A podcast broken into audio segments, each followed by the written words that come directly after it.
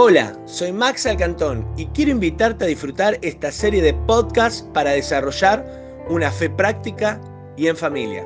Que lo disfrutes.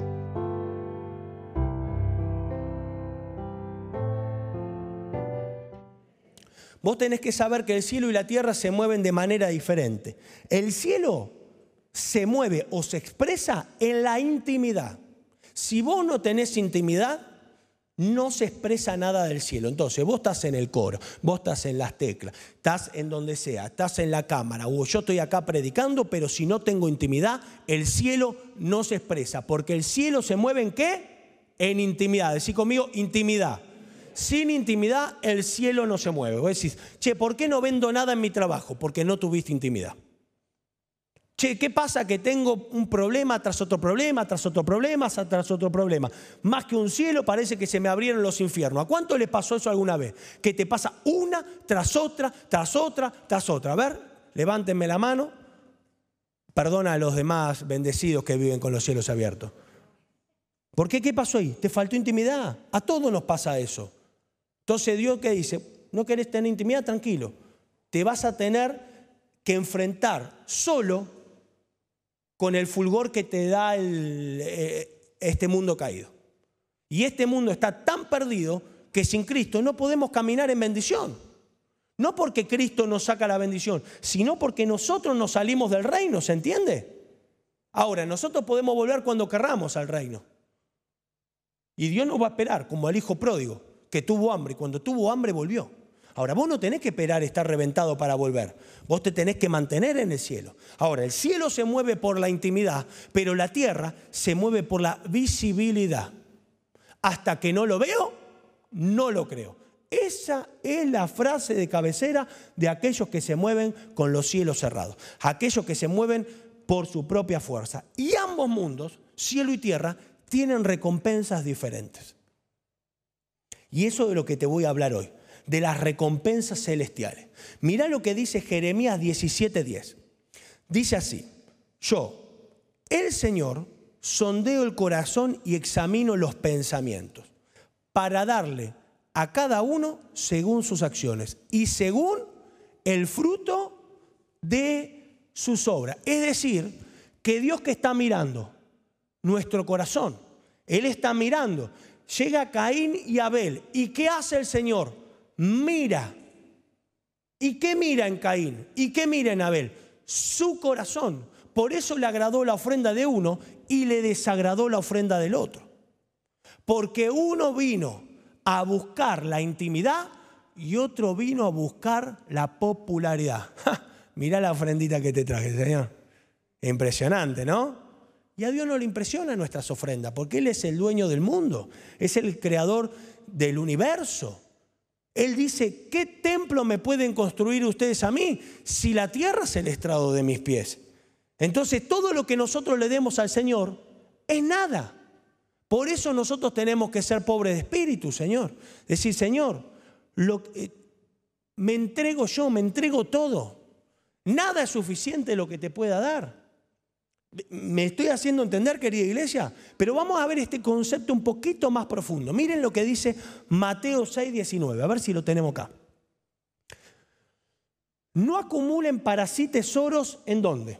En la tierra, donde la polilla y el óxido destruyen y donde los ladrones se meten a robar. Más bien, acumulen para sí tesoros en el cielo, donde ni la polilla ni el óxido carcomen ni los ladrones se meten a robar, porque donde esté tu tesoro, allí estará y Dios ve dónde está tu corazón. Porque Dios sabe dónde está tu tesoro, porque Dios mira tu corazón. Nosotros podemos engañar al hombre, pero nunca a Dios. ¿Entendés? Vos acá podés decir gloria a Dios, aleluya, y estar pensando en la pizza que te vas a comer en un rato. Y Dios dice, che, vos no estás acá yo te he convocado, pero vino tu cuerpo, pero no viniste vos. Entonces, fíjense qué interesante. Vamos, un poquito más profundo en este concepto que acabamos de leer. ¿Quieren? Cuando vos seguís leyendo un poquito más abajo Mateo, esto está en Mateo 6, cuando vos seguís leyendo un poquito más abajo, ves que Jesús dice, muchachos, no se puede amar a dos señores, porque vas a amar a uno y ¿qué vas a hacer? Vas a odiar al otro. No podés amar a Dios y a las riquezas, símbolo de todo lo que te da el mundo, símbolo de la carne. ¿no? Vos no podés amar lo que la carne te da. Y ahí no está hablando de recursos materiales, está hablando de todo lo que busca la carne, ¿no? El reconocimiento, los títulos, que te aplaudan.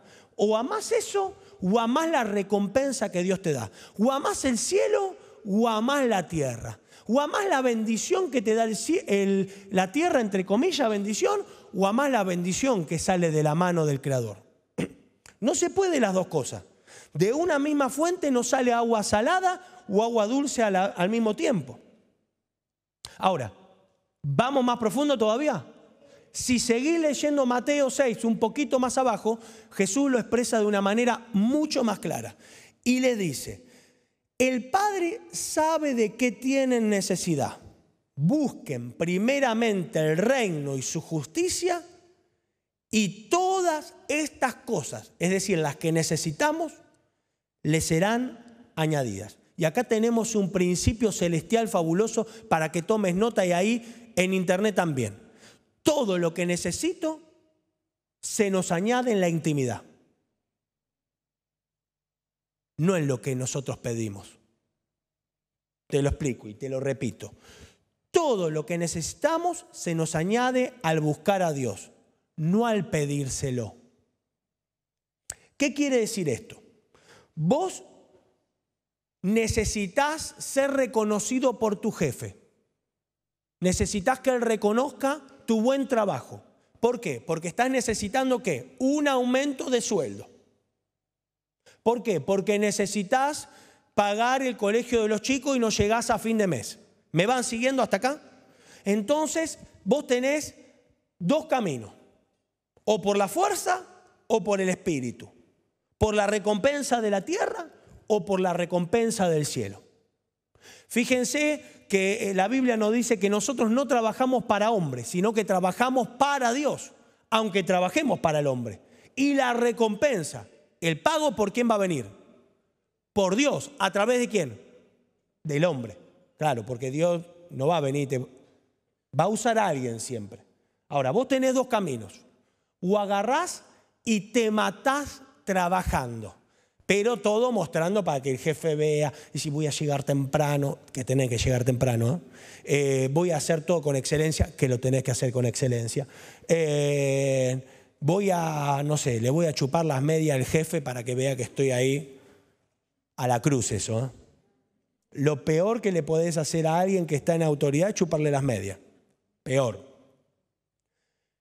Bueno, o voy, le voy a pedir a Dios que me aumenten el sueldo, que me aumenten el sueldo, que me aumenten el sueldo. Y Dios dice, escúchame, vos me estás pidiendo que te aumenten el sueldo, pero mi poder ahora no está en eso, está en otra cosa. Pero vos te estás moviendo por tu fuerza y me estás queriendo torcer el brazo a mí. Ahora tenés el otro camino, la búsqueda del reino y su justicia. Entonces vos disfrutás al Señor, vos venís a los equipos, te conectás, venís acá y adorás al Señor. Tu mente y tu espíritu están conectados en su gloria. Y Dios dice, ahora te voy a añadir todo lo que necesitas, porque yo ya lo sé. ¿Vas captando lo que te estoy diciendo? Entonces vos de repente llega, vos tenés en tu corazón el aumento y el ser reconocido por tu jefe. Pero vos no buscás agradarle a tu jefe, vos buscás agradarle al jefe. Por eso la Biblia dice, procura agradarle a Dios y no al hombre. Entonces vos buscas al Señor y Dios se complace en tu búsqueda y dice, ahora voy a derramar de mis bendiciones celestiales y te añade, te agrega algo a tu vida, te agregó el reconocimiento de tu jefe y de repente un día vos llegás y te dicen, eh, Angie, qué bien que estás vendiendo, ¿eh? así que eh, te voy a dar el doble de mercadería a mitad de precio. Ah, ahí tenés el aumento escondido, porque como se lo dio a mitad de precio, la otra mitad, que no se gasta, ¿para qué? Para que se compre algo, para que disfrute. Entonces, acá hay un principio bárbaro. Si no busco, no hay nada que se me añada. Entonces, acá hay algo importante. ¿Qué tienen en común la polilla, el óxido y los ladrones? Que solo pueden atacar lo que el mundo me ofrece. ¿Por qué? Porque todo lo que el mundo me da se rompe, se pierde y se desgasta. ¿El óxido qué hace? Carcome, desgasta las cosas. La polilla qué hace? Rompe. ¿Y el ladrón qué hace? Te lo saca. Perdiste algo. Todo lo que te da el mundo pasa por esas tres cosas. Se pierde, se gasta y se rompe. Ahora, lo que te da el cielo siempre se va a permanecer porque va a estar añadido por la mano del que te lo dio todo, de la mano del que te dio su hijo y junto con él te dará todas las cosas. Si nos ha dado a su hijo, ¿cómo no nos dará con él todas las cosas? Pero bien añadido. Añadido quiere decir es el extra. Él ya nos dio vida eterna, porque Juan 10.10 dice, he venido a dar vida y vida en abundancia. No dice, he venido a dar coches. Nosotros oramos mal. Señor, dame el coche, dame la casa, que está muy bien, hay que pedir esas cosas, pero no es el propósito. Eso viene por añadidura, porque Dios sabe de qué tenemos necesidad. Ahora, eso va para todo. ¿eh? Vos necesitas salir de una enfermedad, vos necesitas eh, ser reconocido para que te asciendan, vos necesitas irte de viaje, bueno, pero eso no son necesidades. Sí, son necesidades. Capaz que vos lo necesitas. Pero eso viene por añaduría. Lo podés buscar. Y podés gastarte la vida buscándolo y nunca encontrarlo. Y entonces que encontramos gente deprimida, enojada, frustrada. ¿Por qué? Porque no alcanzó su propio objetivo. Sus fuerzas no pudieron darle lo que tanto anhelaba. Por eso tiene que ser añadido. ¿Me va siguiendo, querida iglesia? Hay que buscarlo. Entonces, Jesús, ahora bien, todo lo que tiene que ver con lo terrenal, está muy bien que lo busquen los que no tienen a Dios. Eso está muy bien para la gente que no tiene a Dios. Pero nosotros que amamos a Dios tenemos que buscarlo a Él para que se nos añada. Todo lo demás se lo tenemos que dejar a la gente que no tiene al Señor. Nosotros no nos podemos manejar en el cielo con los principios de la tierra, porque el cielo y la tierra se mueven como diferente, uno en intimidad y otro en visibilidad o popularidad. ¿Por qué piensan que las redes sociales tienen, están tan vigentes?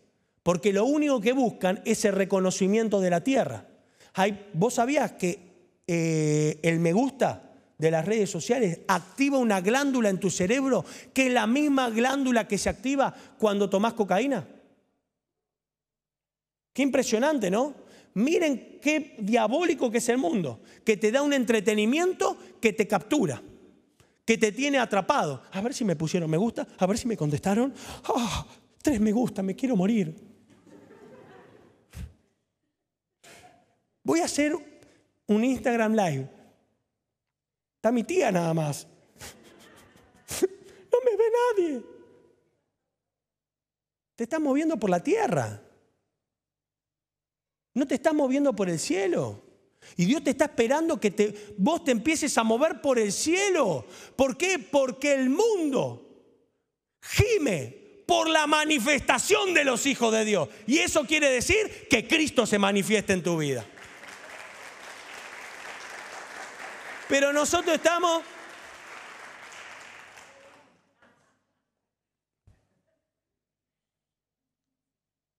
Y hay cada pavada que alguno hace en las redes sociales por un me gusta. Porque una cosa es ser famoso y otra cosa es ser grande. Jesús era un grande y su grandeza lo hizo famoso, que es muy diferente. Ahora, Vos salías haciendo cualquier estupidez por las redes sociales y te vas a hacer famoso. Por un tiempito. Porque te lo dio la tierra. Porque se va a perder, se va a romper y se va a desgastar. Y encima el mundo puede ser que te ridiculice. Pero Cristo todo lo que añade a tu vida jamás viene con tristeza. Viene con gozo porque ha venido del cielo a tu mano directa. Gloria al Señor. Porque la bendición de Dios no añade tristeza. Hay gente que dice, che, qué bendición lo que me dieron. Y ahora está preocupada por si lo pierde, por si se rompe. Si lo que vos tenés en tu mano empezó como una bendición y ahora estás preocupado, triste o no sé qué, eso no vino del cielo. Eso vino de, tu carne, de tu fuerza. Porque lo que Dios añade no viene con tristeza, viene con gozo celestial. O sea, si a vos te añadió un tipo al lado y te está haciendo la vida imposible, ya sabe quién te lo mandó, no Dios. Alabanza en la noche. Entonces Jesús va a dividir a la gente en dos, en dos categorías. Va a poner a los hipócritas por un lado y a la gente que vive en intimidad por el otro. Acá está hablando de creyentes, de gente que ama a Dios pero están los que les gusta moverse por la carne, que son los que no tienen intimidad, y, va a poner a los que tienen intimidad con Cristo. Ahora, hay dos clases de personas que no tienen intimidad. Los que no tienen a Jesús en su corazón y claramente no tienen intimidad, ¿por qué? Porque no lo conocen. Y están los otros que no tienen intimidad porque conocen a Dios, pero no tienen altar. No van a la cruz, se manejan por su voluntad. Y después están los que están en secreto. Entonces, cuando vos lees Mateo 6, vas a ver una dinámica de la carne y del espíritu extraordinaria. Mira, te armé una placa. Mira cuál es el mecanismo de la carne. Por eso, cuando des a los necesitados, no lo anuncies al son de trompeta, como lo hacen quién? Los hipócritas. Eh, eh, eh, en las sinagogas y en las calles, para que la gente les rinda qué? homenaje. Les aseguro que ellos han recibido toda su recompensa. Estos son los que hacen un bien y lo suben a Facebook, lo suben a no sé dónde. ¿Por qué? Porque su recompensa ¿qué es? ¡Qué capo! ¡Cuánta solidaridad! Ya tenés tu recompensa. Esa viene de la tierra. El que hoy te aplaude, mañana va a gritar, crucifíquenlo. Porque Jesús entró y le, hicieron, ahí viene el rey de reyes. La misma gente a los tres días estaba gritando, crucifíquenlo. Alabanza. Cuando oren, no sean como quienes, los hipócritas. Porque a ellos les encanta orar de pie en las sinagogas. Para que la gente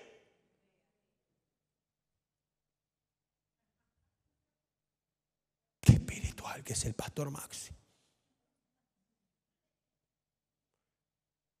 ¿Qué te importa que te vea la gente si, al que si el que te tiene que ver es Dios? Aparte, Dios que mira, ¿los qué? Samuel estaba por ungir al próximo rey y ve, ve al hermano de David, así, fachero, musculoso, de ojos celestes. Yo dice, me está describiendo esto. Y le dice, no te fijes en la apariencia, le dice Dios, porque yo miro los corazones. Dios siempre va a mirar tu corazón. Si lo que vos estás haciendo es para darle gloria a Él o para darte gloria a vos. Qué impresionante, ¿no? Vos estás acá, eh, eh, yo estoy acá predicando y ¿sabés lo que está haciendo Dios? No está viendo si la prédica está buena, eso lo está viendo vos. Él está, pesando mi corazón. Che, lo está haciendo para mostrarse o para darme gloria. Vos estás acá tocando y Dios nos está diciendo, che, qué bien que metió las notas, ¿eh? Impresionante, el nuevo Chopin es. No, no está haciendo eso Dios. Dios está haciendo, che, ¿lo está haciendo para traer aumento de Cristo al cuerpo lo está haciendo para que la gente lo vea? Todo lo que vos hagas, hacelo para que traiga un aumento del Cristo al cuerpo, para que la cabeza sea exaltada, para que el rey sea coronado con tu alabanza. Vos no tenés que hacer nada para que la gente te corone a vos, porque el que te corona hoy, mañana te va a echar. El que hoy te alaba, mañana te va a crucificar. Eh, pastor, qué profeta del desánimo, no se puede confiar en nadie así. Espera, nena, y vas a ver. Y último, cuando ayunen, no pongan cara de triste como lo hacen los hipócritas. ¿Cómo estás? Bien. Ayunando para la gloria de Dios. Me estoy sacrificando por las criollitas, pero es por la gloria de Cristo. Y dice, que desmudan su rostro para mostrar que están ayunando. Les aseguro que ya han obtenido su recompensa. Muchas gracias. Tiene que ver todo con lo visible. Y esos son ejemplos nomás. Vos a la cabeza ya se te han venido otros ejemplos. Esos son ejemplos que nos da la palabra. Ahora pregunto, ¿dar a los necesitados está bien? Ahora, ¿orar está bien? ¿Ayunar está bien? Pero eh, Jesús acá mismo dice, si vos lo haces para traerte gloria, está mal. Para mí no es ni ofrenda, ni caridad, ni oración, ni nada. Para mí es pura carne eso. Ahora, la dinámica del cielo es completamente al revés, porque Jesús agarra cada una de estas cosas y dice, hace todo lo contrario. Si el que se da, el que da, lo anuncia, vos no anuncias nada porque tu Padre que ve en secreto te va a recompensar. Y vos sabés que no dice la, palabra recompensar en público, dice te va a recompensar. Si los hipócritas oran, oran para que la gente los vea y diga, che, qué espiritual que son, mirá qué impresionante. Vos no hagas eso, vos metete en la intimidad. Y tu padre, que ve en lo secreto, exactamente, usa palabras exactamente iguales, te va a recompensar. Igual con el ayuno. Dice, vos ayuná en secreto, vos no, le muestres a nadie, vos lavate la cara, tirate perfume y si alguien te pregunta, vení de comerte un asado terrible con chinchulín. Vení de comer algo tremendo. ¿Qué comiste? A Cristo y vengo glorificado. ¿Por qué? Porque vos no lo haces para, para, para que la gente la ve, te vea. Vos lo haces para glorificar al rey porque nosotros hemos sido convocados por el Rey. ¿Para qué? Para llevar gloria al mundo, porque este mundo está caído. Y sin Cristo, este mundo no vale nada. Y si caminamos por este mundo, sin Cristo, este mundo nos va a devorar. Entonces vos y yo cada vez que caminamos por este mundo, tenemos que caminar con la sal y la luz del Cristo que ha crecido en nosotros. Y la gloria del cielo nos va a acompañar, nos va a respaldar y nos va a bendecir. Amén. Dale un fuerte aplauso al Señor. Ahora, mirá lo que dice Mateo 6.1 con respecto a todo lo que te hablé recién. Cuiden de no hacer sus obras de justicia delante de la gente para llamarla.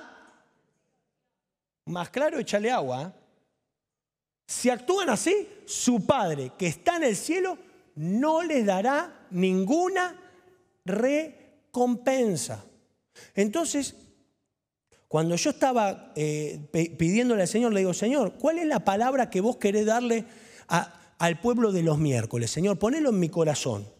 Y así, así simple. Entonces me puse a leer la Biblia como todos los días.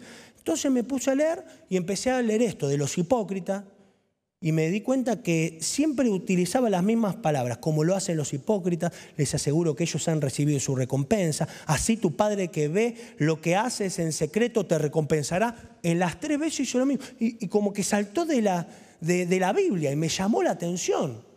Entonces me di cuenta que la recompensa celestial está en la intimidad. Y la intimidad con Dios me trae recompensas celestiales. ¿Qué hizo Jesús con el, con el joven rico? Le dijo, vende todo lo que tienes y tendrás tesoros, recompensas en el cielo. Entonces, nosotros necesitamos tener recompensas celestiales y no recompensas terrenales, porque las vamos a perder. Y si las perdemos, nos vamos a frustrar. ¿Por qué? Porque nuestro esfuerzo vamos a sentir que no valió nada. Entonces, mientras que estaba estudiando, de repente me llegó la respuesta. Levanta tu mano al cielo y decí conmigo. Salud espiritual. Una de las recompensas que vamos a tener en la intimidad con Cristo es tener salud espiritual. Dice Proverbios que las palabras, dice Proverbios que las palabras de Dios alargan nuestros días y son medicina para nuestro cuerpo. Ay, que tengo que hacer la dieta de la luna, del tomate. del, del pollo, no sé cuántas dietas, ay, no me funciona ninguna. ¿Tengo que tomar 80 remedios? No, no, tenés que tomar y comer la palabra. Porque la palabra de Dios va a alargar tus años. ¿Vos querés vivir muchos años o querés vivir poco? Uy. Padre, los años que ellos nos quieren, agregámelos a mí. Pregunta, ¿cuántos querés vivir mucho o poco? Ay, me, asusté. Online, pone mucho. Entonces, eh, si vos querés leer muchos años, vos tenés que comer a Cristo. Vos tenés que comer sus palabras, porque eso te va a alargar la vida y va a ser medicina para tu cuerpo. La gente que come del Señor está más fuerte, está más vital. Las crisis no lo voltean, ¿por qué? Porque no tiene estrés. Hoy el mayor despertador de enfermedades del mundo se llama estrés. Pero la paz que sobrepasa todo entendimiento estará sobre aquellos que lo amamos. ¿Por qué? Porque vos no, vos no te haces drama, vos tenés piel de rinoceronte. El mundo te viene a golpear, pero no te voltea, porque todo lo puedo en Cristo que me fortalece. Porque Él es mi baluarte seguro. Él se levanta con espada de victoria. Él, él me protege como poderoso gigante. Vos tenés palabras en tu espíritu. Vos, vos no llorás por cualquier pavada. Vos estás fuerte en el Señor, ¿qué? Pero no hay que llorar. No, no te estoy diciendo eso. A vos no te va a voltear cualquier vientito. A vos van a venir huracanes, pero vos lo vas a parar de frente, porque las palabras de Cristo están en tu corazón.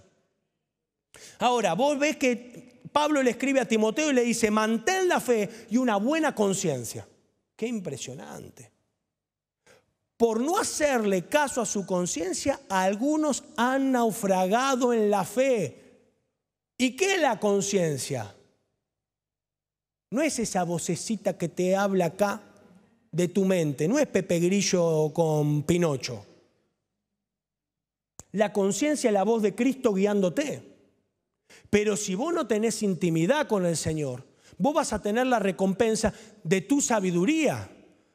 De qué hacer cuando tenés una deuda, te lo va a decir lo que es, has aprendido en un libro, lo que has aprendido en un curso o en no sé qué y está mal. No, está muy bien eso. Pero la conciencia para lo que amamos al Señor es la voz de Cristo guiándonos. Cuando tenés una pelea, cuando pasan algo con tus hijos, vos podés aplicar los tres pasos para la bendición familiar que aprendiste no sé dónde, que está muy bien, o podés aplicar la voz del Señor que te va a guiar a una bendición extraordinaria y maravillosa para tu vida. Ahora, ok, Maxi, ya entendí, la salud espiritual se trata de tener las palabras de Dios. Tener las palabras de Dios se trata de escuchar su voz como mi conciencia que me guía. Ajá, ¿entendiste? Y también estar en la intimidad. Pero ¿cómo logro tener esa salud espiritual en intimidad? Y yo me pregunté lo mismo. Y de repente Dios me mandó la respuesta a través de un WhatsApp. Me escribe Esteban Calcani, es médico, de columna, un capo, un capo. Y me dice, Dios me puso una carga en mi corazón. Y se la compartí al pastor Bernardo y me dijo que la suelte. Y me soltó esa carga tremenda del cielo. Y me contó algunas cosas impresionantes. Me dijo, cuando hay una enfermedad crónica y una persona va a su consultorio y le dice, escúchame, siento que me estoy doblando y me duele me duele mucho. Él le hace una pregunta, ¿querés mejorar? Sí. ¿Querés no sentir más dolor? Sí. Bueno, hay que ponerse a trabajar ya. Entonces, se ponen a trabajar en el momento, empiezan en ese momento. ¿Y cuál es la clave para trabajar en la columna? Y yo me estaba leyendo eso y ya me estaba doliendo la columna, ¿viste? Uno se sugestiona cuando lee esas cosas. ¿Cuál es la clave? Y dice, todos los días tenés que hacer algo por tu problema. Y me impactó. Y él dice, cuando vos empezás un tratamiento, no podés hacer tres días sí, tres días no. Porque tristemente todo lo que has ganado haciendo las cosas bien, lo vas a perder. Y peor aún, vas a empeorar en tu condición. Y a mí me pegó un mazazo acá. Porque a veces, ¿qué hacemos cuando nos sentimos mal? Tomaste medicamento. Ay, sí, me duele todo. No doy más. Te lo tomaste cuatro días. Te dijeron que lo tenías que tomar ocho. Al quinto día lo tomaste después de hora. Al sexto lo tomaste cuando se te dio la gana. El séptimo y el octavo ya te sentís bien y no lo tomaste. Y a la semana, ¿cómo estás? Peor. No puedo. Cristo, llévame. Porque nosotros no podemos pensar que hacemos tres días una cosita bien y ya está. Tenemos que mantenerlo. Es como el diabético. El diabético toma conciencia de la enfermedad que tiene y qué tiene que hacer todos los días. Cuidarse en su dieta y en su medicación. ¿Por qué? Porque su problema puede empeorar. Y me dice Esteban, algo extraordinario. Todos los días tenemos que tener intimidad con el Señor. Todos los días tenemos que cuidar nuestra salud espiritual, leyendo la palabra, disfrutando del Señor, metiendo las palabras de Él en nuestro espíritu. Porque si nosotros dejamos de cuidar nuestra salud, algo peor nos puede pasar. Y qué impresionante, ¿no? Porque nosotros a veces estamos tan concentrados en las recompensas que nos da el mundo. Tengo que vender más porque no llego a fin de mes. Tengo que hacer esto porque si no, no sé qué. Ay, voy, voy a hacer como estoy ahora. Porque si no, no sé cuánto. Y Pablo dice, el ejercicio físico es provechoso, pero mucho más es ejercitarse en la piedad.